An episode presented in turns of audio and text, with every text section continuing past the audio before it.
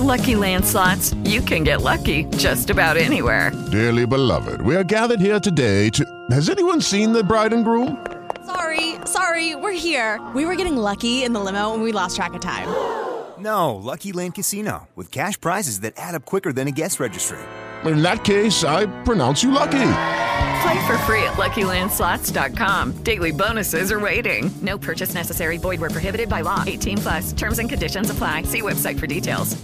Hello, it is Ryan, and I was on a flight the other day playing one of my favorite social spin slot games on ChumbaCasino.com. I looked over the person sitting next to me, and you know what they were doing? They were also playing Chumba Casino. Coincidence? I think not. Everybody's loving having fun with it. Chumba Casino is home to hundreds of casino-style games that you can play for free anytime, anywhere even at 30,000 feet. So sign up now at ChumbaCasino.com to claim your free welcome bonus. That's ChumbaCasino.com and live the Chumba life. No purchase necessary. VGW. Void prohibited by law. See terms and conditions. 18 plus.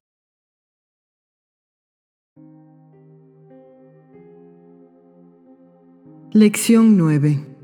Acción de la vibración transformadora sobre los genes. Proceso para llegar al hombre sutil.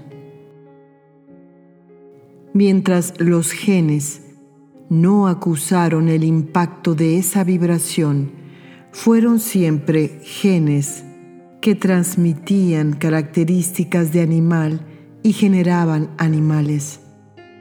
Cuando los genes acusaron el impacto, fueron genes modificados que no transmitían ya características de animal, sino las características iniciales del humano.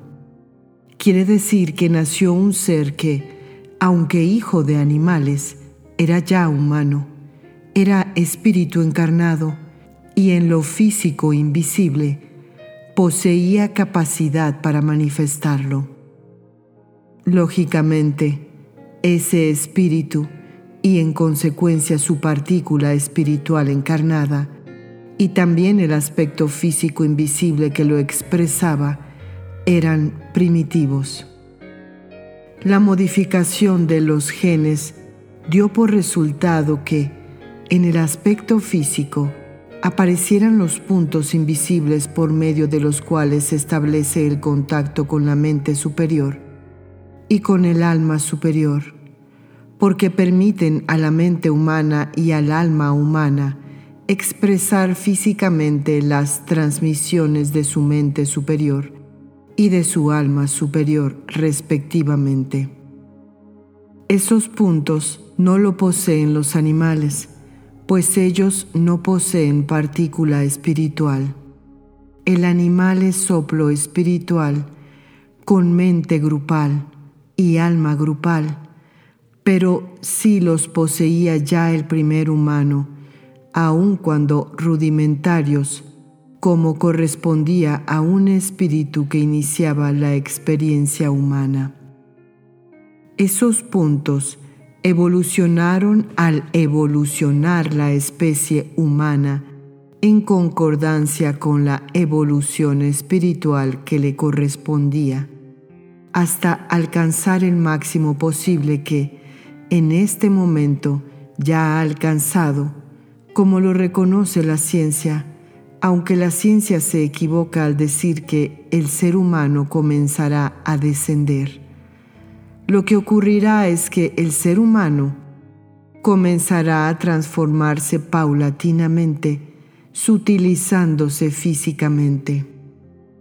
Los primeros fueron hombres hijos de animales, con tendencia física casi totalmente animal.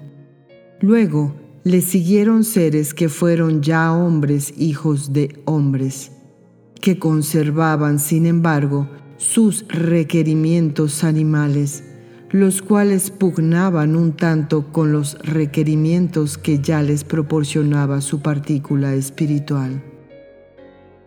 La materia de estos primeros seres humanos estaba preparada para adaptarse a lo que vendría y desprenderse de lo que pasó eran seres un tanto débiles para aquel ambiente geológico. Determinados ejemplares antropoides de ambos sexos fueron preparados y utilizados para generar los nuevos seres, los humanos, y una vez cumplida su acción dentro del plan, desaparecieron. En cambio, el resto de su misma especie continuó generando antropoides. No hubo, pues, continuidad del antropoide al hombre, porque los ejemplares vibratoriamente preparados solo generaron hombres, y cuando su acción dentro del plan terminó, terminó también su vida, mientras que los demás de la misma especie que no fueron preparados vibratoriamente continuaron generando animales.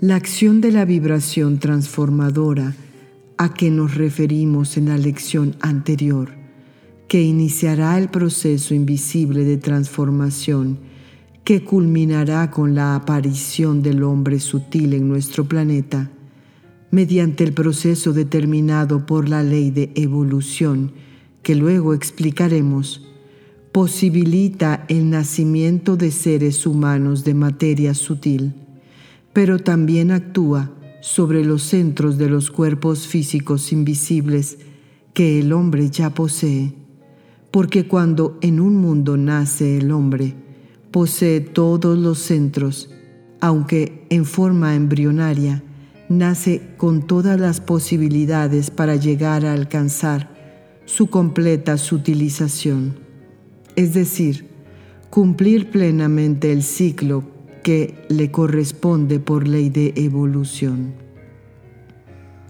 En consecuencia, esos centros reciben también en su momento la acción de la vibración transformadora y entran en un proceso de evolución progresiva ya perfectamente determinada por la ley. El humano actual posee, en estado rudimentario, ciertos puntos de contacto o centros que aún no puede utilizar.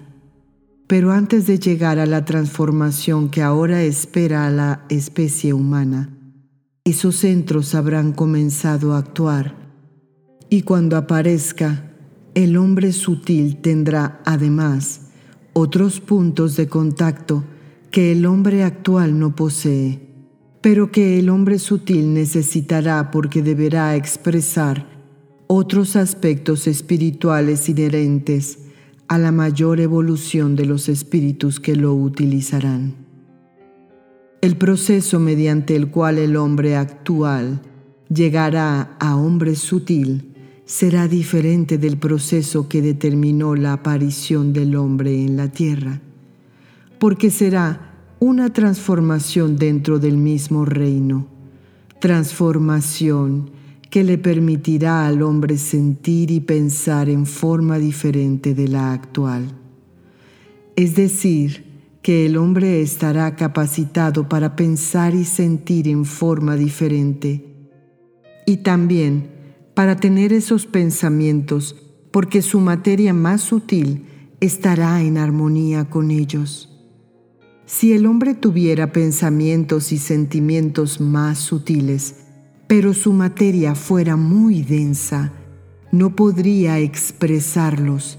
En cambio, mediante una materia sutil, podrá expresar pensamientos y sentimientos más sutiles. El hombre sutil será producto de un proceso de sutilización que irá operándose paulatinamente. Pero para que ese proceso de sutilización pueda comenzar, son imprescindibles ciertas modificaciones en el aspecto genético que se operarán en determinados ejemplares humanos, porque deberán comenzar a nacer seres humanos cuyas materias posean ya esa posibilidad, posibilidad que, en lo físico no será notada. La ciencia podrá decir luego que se está operando una sutilización progresiva de la materia, pero en realidad lo que nacerá en virtud de las transformaciones genéticas será la posibilidad de sutilizarse y así nacerá la nueva raza humana. El hombre sutil se diferenciará del hombre denso actual por su capacidad para sutilizarse y para poseer cuerpos físicos invisibles más sutiles que prepararán al encarnar los espíritus más evolucionados que habrán de utilizar esas formas futuras. Esa capacidad será lograda mediante el aspecto genético, tanto en lo que respecta a la forma como en lo que respecta a los puntos de contacto que permitirán la manifestación de un alma superior y una mente superior de mayor sutilización y evolución. La materia del hombre actual tiene un límite y habiendo llegado a ese límite, necesitará recibir una determinada vibración que obrará sobre los genes para comenzar y proseguir su sutilización.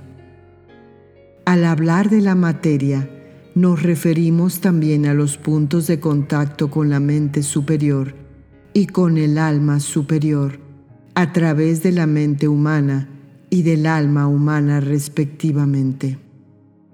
Pregunta.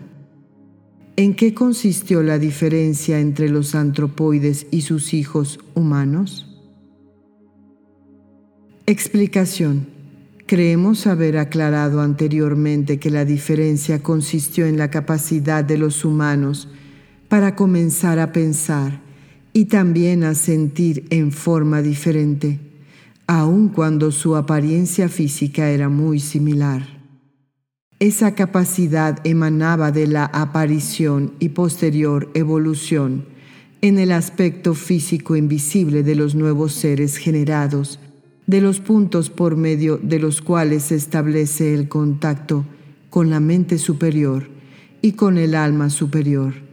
Es decir, que esos puntos permiten a la mente humana y al alma humana recibir transmisiones de su mente superior y de su alma superior, respectivamente, que luego los seres expresan físicamente. Esos puntos debían evolucionar y evolucionaron al evolucionar la especie humana hasta alcanzar el punto máximo que al hombre correspondía lograr físicamente y que en este momento de su evolución ya ha alcanzado. El hombre del presente deberá dar lugar al hombre del futuro, al hombre sutil. Sobre ciertos y determinados seres humanos ya han comenzado a actuar las vibraciones necesarias en el aspecto genético y siguiendo un proceso igual al anterior en su momento, los genes originarán materias preparadas para la sutilización que deberá producirse. A la especie humana actual no le es posible sutilizarse más. Llegó a su máximo. La aparición de la nueva raza humana significará el comienzo del hombre sutil y la sutilización irá progresando hasta el cambio total de la actual materia densa. Cuando sea posible apreciar físicamente al hombre sutil, habrán pasado ya muchas generaciones de hombres cada vez más inteligentes, con tendencia más espiritual y cada vez mayor indiferencia hacia los placeres materiales. Así como al nacer, el humano actual no se diferenciaba externamente del animal, el hombre sutil nacerá y no se diferenciará visiblemente del hombre material actual, pero su materia estará capacitada para sutilizarse más y más. A la par, se irán sutilizando también el propio planeta y su naturaleza. Se irán transformando y sutilizando el arte y en la vida humana las inclinaciones, las sensaciones, los sentimientos y los pensamientos. Todo será cada vez más sutil hasta que desaparecerá el aspecto material actual. Entonces nuestro planeta integrará un plano distinto, más sutil. Toda la materia en la Tierra será más sutil porque estará conformada por energía en un punto de menor densificación, y ello proporcionará a los animales y a los vegetales materias más sutiles en armonía con el aspecto espiritual más sutil, por menos involucionado, que deberá experimentar en los reinos de la naturaleza. Pregunta, ¿por qué la especie humana se encuentra en este momento evolutivo en su punto máximo de evolución física? Explicación, porque el actual momento evolutivo en nuestro mundo reclama ya una nueva forma humana que pueda servir para la expresión y experiencia en él de seres en un punto de progreso evolutivo más avanzado que el punto máximo que le es posible expresar a la actual forma humana. Lucky Land Casino asking people what's the weirdest place you've gotten lucky? Lucky? In line at the deli, I guess? Aha, in my dentist's office. More than once, actually. Do I have to say? Yes, you do. In the car before my kids' PTA meeting. Really? Yes. Excuse me, what's the weirdest place you've gotten lucky? I never win and tell. Well, there you have it. You can get lucky anywhere playing at LuckyLandSlots.com. Play for free right now. Are you feeling lucky? No purchase necessary. Void where prohibited by law. 18 plus. Terms and conditions apply. See website for details. Para ello deberá nacer en la tierra la forma humana, capacitada para sutilizarse progresivamente, adaptándose a las necesidades de expresión de vida evolucionante en progresión evolutiva, capacidad que no posee la forma humana del presente. Por ley de evolución, ya está trabajando en la Tierra la vibración transformadora en determinados seres humanos. Los efectos de su acción no serán perceptibles en los primeros seres de la nueva raza humana que producirá y que será el hombre sutil, pero en el transcurso en el tiempo de la nueva etapa evolutiva, la etapa evolutiva propiamente dicha, que ahora comienza en este planeta, la forma humana logrará su máxima sutilización. Pregunta.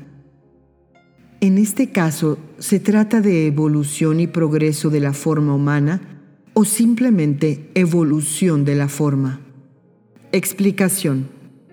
Es evolución y progreso de la forma, porque la vibración transformadora solo actúa en función de la ley de evolución, cuya acción significa siempre progreso, o progreso cuando, como en este caso, su acción se refiere a la forma. Cualquier otra vibración que actuara sobre esos genes, pero no por ley de evolución, podría producir evolución, es decir, cambio progresivo o no en la forma, pero esa evolución no significaría progreso. La diferencia esencial que existe entre la evolución con progreso y la evolución sin progreso de la forma es que la evolución con progreso se realiza por ley de evolución y por acción de vibraciones superiores en los genes de las células procreadoras. En cambio, la evolución sin progreso comienza en los genes de las células de los tejidos del organismo y es transmitida luego a los nuevos seres por los genes de las células de la reproducción. Pregunta. ¿Podríamos interpretar como progreso de la forma la adaptación al medio de las especies y de las razas? Explicación. No. La adaptación al medio se efectúa por un proceso diferente. Los genes de las células de todos los tejidos del organismo sufren la acción del medio que los estimula debido a la necesidad que impone la ley de equilibrio. Como esto es automático, la presión del medio es el reclamo para la adaptación imprescindible para poder vivir normalmente en él. Y, en consecuencia, los genes de las células de los diferentes tejidos del organismo, influidos físicamente por ese reclamo, transmiten paulatina y progresivamente a las células que van naciendo las nuevas características que constituyen siempre la respuesta exacta al estímulo recibido. Luego, los genes de las células reproductoras transmiten a su vez las características de la adaptación a los nuevos seres. Esa evolución de la forma puede originar el nacimiento de nuevas especies o de nuevas razas que no son inferiores ni superiores, sino paralelas, y el progreso que por ley de evolución corresponde a su forma, podrá realizarse mediante los estímulos correspondientes en una o en varias de esas especies o razas paralelas, mientras otras de esas especies o razas paralelas permanecen sin progresar o, por causas diferentes, llegan a extinguirse. Pregunta, ¿qué debemos entender por máxima sutilización de la forma? Explicación. Es el punto después del cual la forma deja de ser tal. La vida no evolucionante está siempre como instrumento al servicio de la vida evolucionante. Resulta fácil comprender este servicio en un mundo en que, como en el nuestro, la diferencia entre lo espiritual y lo físico puede apreciarse sin dificultad, pero a medida que el aspecto espiritual va evolucionando y acercándose más y más a la reintegración, es decir, a su estado puro, la forma que utiliza es cada vez más sutil hasta que llega el momento en que la vida evolucionante, por ley de evolución, no requiere forma para trabajar, porque su trabajo tiene un aspecto muy distinto y no necesita ya realizarlo en mundos de forma. Para ello, debe haber sido logrados los aspectos determinados por la ley de evolución, para que se produzca la sutilización progresiva de la materia en adaptación a la vida evolucionante en vibración cada vez más sutil que debe utilizarla hasta llegar al punto en que la vida evolucionante no requiere ya para su acción forma material alguna, sino energía. En ese punto de evolución, la vida evolucionante necesita también la energía, vida no evolucionante, que en los mundos de forma utiliza condensada pero que en los planos espirituales en los que entonces trabaja, utiliza como energía pura.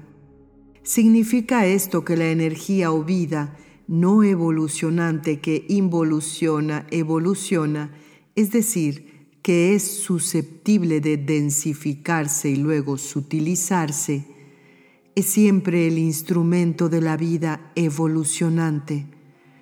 Por eso se dice, que el aspecto de vida no evolucionante acompaña y sirve a la vida evolucionante. Ello no significa absolutamente que vida evolucionante sea un aspecto jerárquico en relación con vida no evolucionante, sino que existe perfecta identificación entre vida evolucionante y vida no evolucionante que la sirve. Cuando, alcanzando ya ese punto, la vida evolucionante y no evolucionante actúa en planos espirituales, la energía que puede evolucionar o mejor dicho involucionar descendiendo hasta la condensación, transmite a aquellos puntos ubicados lógicamente en planos inferiores que las reclaman, las vibraciones de respuesta de la vida evolucionante determinadas por la ley. Por lo tanto, la vida no evolucionante que involuciona, evoluciona, es el vehículo de expresión de las vibraciones de la vida evolucionante, no encarnada para su acción jerárquico-amorosa en aquellos planos evolutivos inferiores, así como es su instrumento en los planos de forma cuando la vida evolucionante encarna. Pregunta. ¿Cuál es el mecanismo de constitución de las formas que utiliza la vida evolucionante? Explicación. Las formas se constituyen con las vibraciones físicas visibles e invisibles del plano y del mundo. Es decir, que la forma física en gestación va adquiriendo vibración mental, vibración emocional, vibración sensorial, porque la forma se constituye con las sustancias que corresponden al plano y están en el mundo en el que se efectúa la gestación. A esa vibración mental, emocional y sensorial del comienzo se une después lo que el aspecto espiritual aporta. El ser humano al gestarse va adquiriendo vibración mental, emocional, sensorial, y cuando el espíritu, a través de su partícula encarnante, debe prepararlo para utilizarlo en su acción como un ser encarnado, esas vibraciones que el ser en gestación ya ha adquirido y las vibraciones que el espíritu va aportando se unen y el espíritu imprime a las vibraciones visibles e invisibles del cuerpo físico en formación las características acordes con sus vibraciones mentales y astrales que responden a sus necesidades espirituales de trabajo o de superación. La partícula espiritual está envuelta en vibración mental y vibración astral cuando reencarna. Y cuando el ser encarna por primera vez o lo hace en procura de una nueva experiencia, su partícula espiritual encarnante se envuelve en las vibraciones de los planos físicos invisibles del mundo. Cuando realiza su primera encarnación humana, el espíritu a través de su partícula toma de los planos físicos invisibles las sustancias puras en el punto que corresponde a su grado de evolución y cuando desencarna se lleva lo suyo, es decir, lo que Él ha producido vibratoriamente durante esa encarnación, y la forma se va desintegrando en lo visible y en lo invisible. Pregunta, ¿qué significa lo que ha producido vibratoriamente durante esa encarnación? Explicación es lo que ha producido durante la vida humana. Por ejemplo, para realizar ciertos aspectos de la experiencia, el ser, a través de su partícula espiritual, necesita vivir como miembro de una familia determinada. En esa familia tiene padres, hermanos, cónyuge, hijos, parientes, que pertenecen exclusivamente a esa vida humana. Los aspectos emocionales y sensoriales de esa vida humana que no tienen parte en la experiencia, pues solo son un medio para poder trabajar en ella, se desintegran al desencarnar el ser.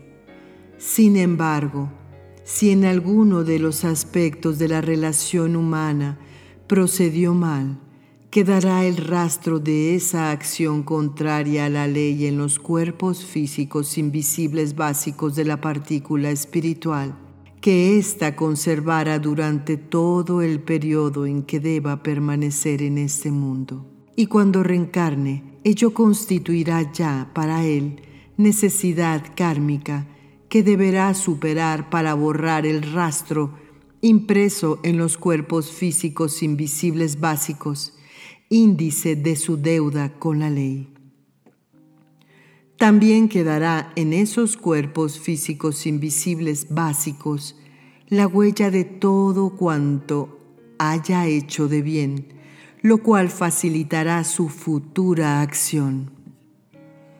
Esas vibraciones que el ser ha producido durante los periodos de encarnación son las que se imprimen en sus cuerpos físicos invisibles básicos que la partícula espiritual mantendrá durante todo el desarrollo de la experiencia que vino a lograr en el mundo.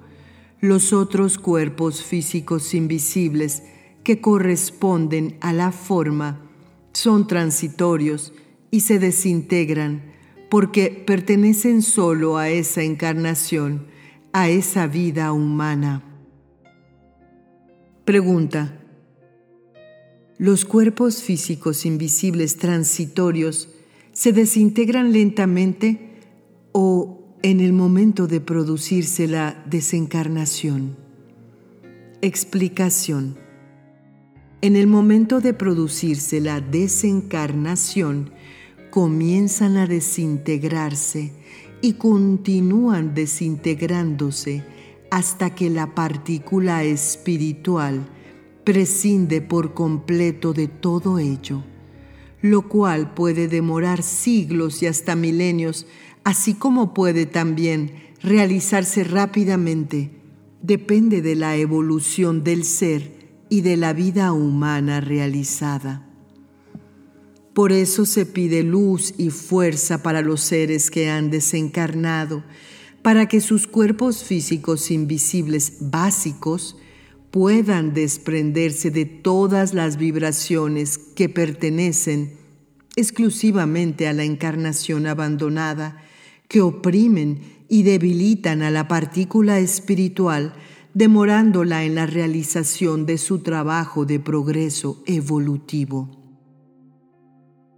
Los cuerpos físicos invisibles, transitorios, se alimentan de la energía de la forma física visible para existir, pero para actuar en los planos respectivos reclaman y reciben la energía necesaria de la partícula espiritual a través de los cuerpos físicos invisibles básicos correlativos.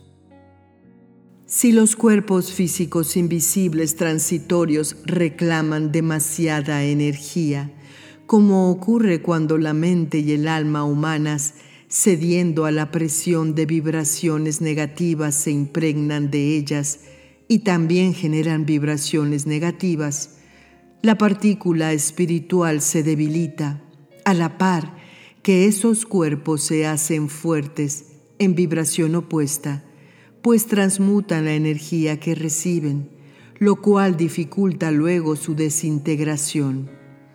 Al debilitarse la partícula espiritual y por lo tanto la vibración voluntad en ella, se debilita también la voluntad en el ser humano para la acción positiva. Si los cuerpos físicos invisibles transitorios dependieran solamente de la partícula espiritual, no se debilitarían cuando el humano no se alimenta adecuadamente a sus necesidades orgánicas o sufre determinadas dolencias hasta el punto de caer en estados psicopatológicos.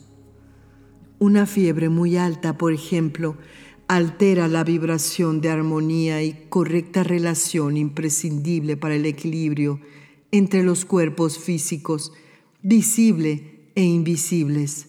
La vibración de los cuerpos físicos invisibles básicos que responde a la partícula espiritual no puede ser alterada por ello, pero sí la de los cuerpos físicos invisibles transitorios que reciben energía también del cuerpo físico. La relación alterada que rompe el equilibrio imprescindible favorece la actividad más independiente de la mente y del alma en sus planos respectivos, actividad que, debido a la desarmonía existente, se expresa distorsionada. Esto puede ocurrir también como consecuencia de alteraciones de las células nerviosas o en la corriente nerviosa o por falta de energía en todo el organismo en general. En el periodo de la individualidad parcial, en el reino animal y total en el reino humano, las vibraciones físicas invisibles que necesita la forma en gestación son reclamadas por esta progresivamente a través de las vibraciones similares de la madre. En ese periodo, tanto en los animales como en los humanos, las vibraciones físicas invisibles son reclamadas a través de las vibraciones similares de la madre, porque en la madre se va formando la vibración física que será visible, pero el que nace necesita también la vibración física invisible y automáticamente esa vibración física que será visible va reclamando a los planos respectivos las vibraciones físicas invisibles que necesita a través de las vibraciones físicas invisibles correlativas de la madre. Es decir, que la forma no asimila las vibraciones físicas invisibles de la madre, sino que las utiliza como medio para atraer las vibraciones que necesita para sus aspectos físicos invisibles. Un ser en gestación no tiene la fuerza necesaria para realizar por sí mismo la atracción, pero reclama a través de las vibraciones de la madre que están en contacto con los planos físicos invisibles y también a través de las vibraciones de la madre le llegan progresivamente las vibraciones que él necesita. En los animales ovíparos se produce lo mismo. La madre, al poner el huevo, deja el germen, la vibración invisible necesaria para servir de nexo de unión de las vibraciones físicas visibles del embrión con los planos físicos invisibles a los cuales éste irá reclamando progresivamente de acuerdo con su necesidad. De esto podemos deducir que es deber irrenunciable de toda madre durante el periodo de gestación de un hijo realizar una vida higiénica en todo sentido, muy especialmente en los aspectos mental y emocional sensorial, a fin de evitar al hijo los complejos con que nacen algunos niños. ¿Por qué? porque siendo su vibración mental y su vibración emocional sensorial el nexo de unión entre el ser en gestación y los planos físicos invisibles para la atracción de las vibraciones que su forma en gestación reclama para la formación de sus cuerpos físicos invisibles, las vibraciones que el ser recibe así de manera progresiva, de los planos respectivos, necesariamente sentirán la influencia negativa de un estado mental o emocional sensorial negativo de la madre, así como sentirán la influencia positiva del estado positivo de las vibraciones maternas. Si un ser debe nacer humanamente con complejos, por ley, su partícula espiritual elegirá una madre que por su estado o por sus problemas le transmitirá lo que él necesita. Dijimos que la forma humana se constituye con las vibraciones físicas visibles e invisibles del plano y del mundo, y que además de las vibraciones de aspecto visible, la forma física en gestación posee vibración mental, vibración emocional y vibración sensorial, a las que luego se unen en cada aspecto las vibraciones que el espíritu aporta a través de su partícula.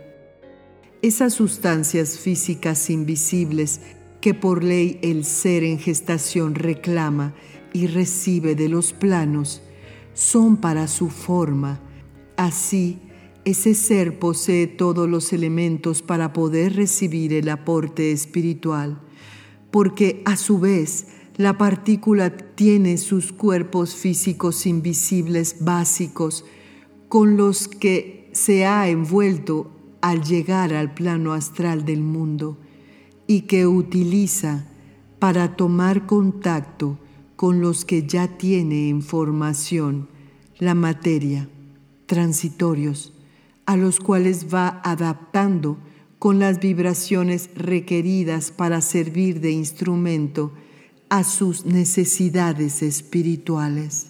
La unión vibratoria del aspecto físico invisible de la forma con el aspecto físico invisible que aporta la partícula espiritual se efectúa de la siguiente manera. La vibración mental y astral que envuelve a la partícula que reencarna, o la vibración mental y astral pura en que se envuelve la partícula cuando encarna por primera vez, y las vibraciones mental y astral de la forma se unen, pues son vibraciones afines y el espíritu, a través de su partícula, va imprimiendo por intermedio de sus cuerpos físicos invisibles básicos a las vibraciones de los cuerpos físicos que están en formación, las características y todos los aspectos necesarios para realizar en el lapso de esa vida el trabajo y las superaciones que le son necesarias.